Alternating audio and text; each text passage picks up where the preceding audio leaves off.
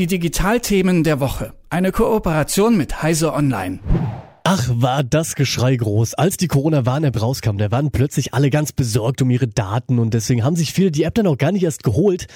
Und das hat dann schlussendlich dafür gesorgt, dass diese App so ziemlich gar keinen sinnvollen Beitrag zur Bekämpfung der Pandemie leisten konnte.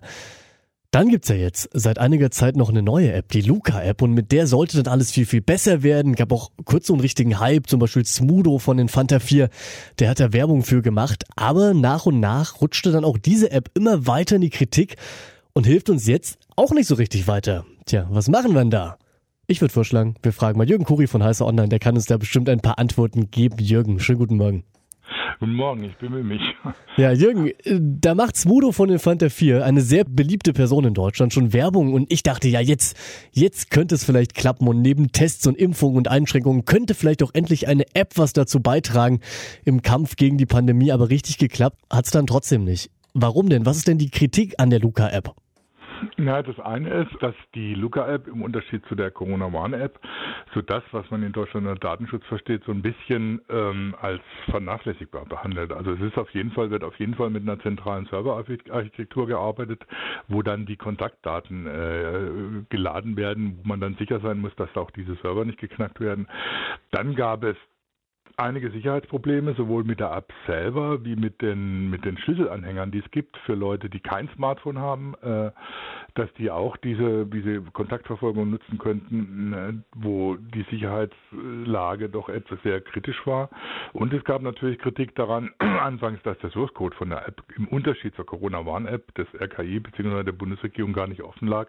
Das haben die Programmierer dann nochmal nachgeholt und inzwischen äh, große Teile beziehungsweise praktisch allen Code offengelegt, wobei es dann auch wieder Kritik gab, dass das doch irgendwie teilweise wie ein sehr schneller Hack aussah und nicht wie äh, im Unterschied zur Corona-App, wo die ähm, der Code, der auch offengelegt wurde, doch sehr gelobt wird als sehr strukturiert und sehr klar äh, gemacht. Das heißt, diese App ähm, da gab es einen großen Hype drum, dann gab es sehr viel Kritik daran und jetzt weiß man nicht, was man tun soll.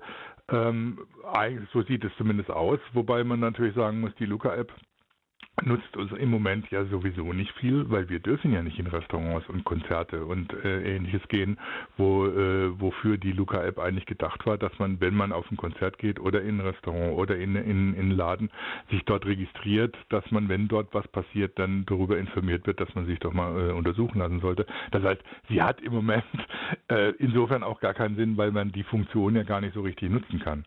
Dazu kommt jetzt, dass diese Kontaktnachverfolgung über ein Anmelden sozusagen in den Geschäften auch in der Corona-Warn-App integriert werden soll.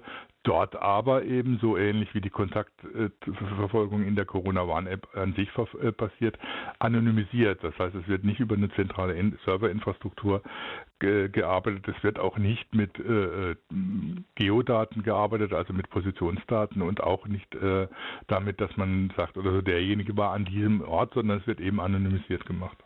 Du hast es schon angesprochen, die offizielle Corona-App, wie ich es jetzt einfach mal nennen möchte. Die gibt's ja schon seit einer Weile. Könnte die jetzt davon profitieren, dass Luca so eine Kritik steht oder siehst du eher die Gefahr kommen, sage ich mal, dass solche Apps einfach gar keine Rolle mehr spielen irgendwann im Kampf gegen Corona? Also zum einen muss man mal grundsätzlich sagen, es ist so ein bisschen Solutionismus, wenn man denkt, dass solche Apps äh, uns jetzt die, die, das Leben retten oder die Welt retten vor der Pandemie. Die können ein Zusatznutzen sein. Äh, sie sind aber nie die Lösung selbst. Äh, natürlich ist es gut, wenn man Kontakt nachverfolgen kann. Natürlich ist es gut, wenn man über die Corona-Warn-App mitkriegt oder so, dass man äh, unter Umständen mit jemandem Kontakt hatte, der infiziert war. Dann muss man ja aber noch weitere Maßnahmen ergreifen. Damit ist ja noch nichts getan erstmal. Man ist erstmal nur die Information drüber.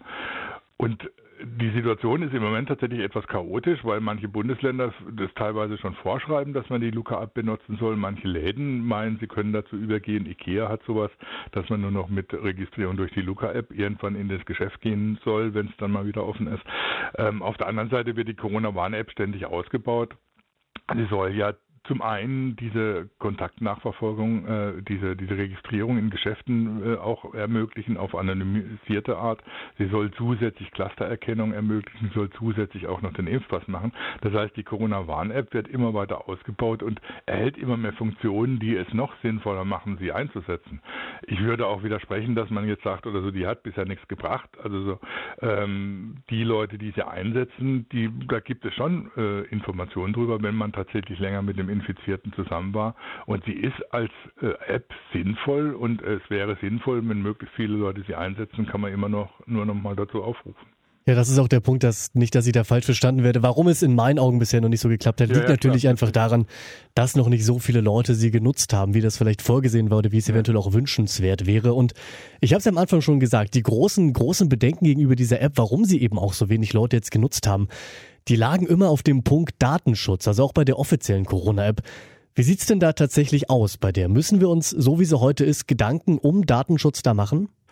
Also sagen wir mal so, äh, besser den Datenschutz realisieren bei einer Kontaktnachverfolgungs-App wie in der Corona-Warn-App kann man eigentlich gar nicht. Das ist ein relativ aufwendiges Ding, das mit, äh, mit äh, IDs arbeitet, die sich auch noch äh, immer wieder ändern und die erstmal nur auf dem Handy gespeichert werden und erst, wenn man infiziert wird, an einen Server übermittelt werden, aber eben auch anonym immer noch.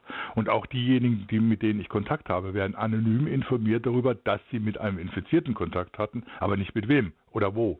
Ähm, das heißt, wenn es um Datenschutz geht, dann ist die Corona-Warn-App ein Beispiel dafür, wie man es machen kann. Man kann in Frage stellen, ob das sogar noch übertrieben ist. Äh, und nicht manchmal eine Kontaktnachverfolgung mit Geodaten oder mit, mit äh, persönlichen Informationen besser wäre. Aber man hat sich aufgrund der heftigen Diskussion, die es um, um dieses Kontakttracking oder das Kontakttracing gab, eben dafür entschieden, das äh, so stark zu anonymisieren, dass das eben nicht ist. Ähm, also der Datenschutz ist bei der Corona-Warn-App tatsächlich äh, ausgezeichnet realisiert. Das ist jetzt nicht nur meine Meinung, sondern das ist, ergibt auch die, die äh, Analyse des Source Codes. Es gibt auch die Analyse dieser API die Google und äh, Apple dafür geschaffen haben, um das zu ermöglichen. Und das hat auch die Analyse sämtlicher äh, Experten, die ich kenne, ergeben oder so, dass da keine, keine Bedenken bestehen. Das sagt Jürgen Kuri von Heiße Online, natürlich nicht nur beruhend auf seiner eigenen Meinung. Jürgen, ich danke dir ganz herzlich für das Gespräch. Ich danke dir gerne. Die Digitalthemen der Woche. Eine Kooperation mit Heise Online.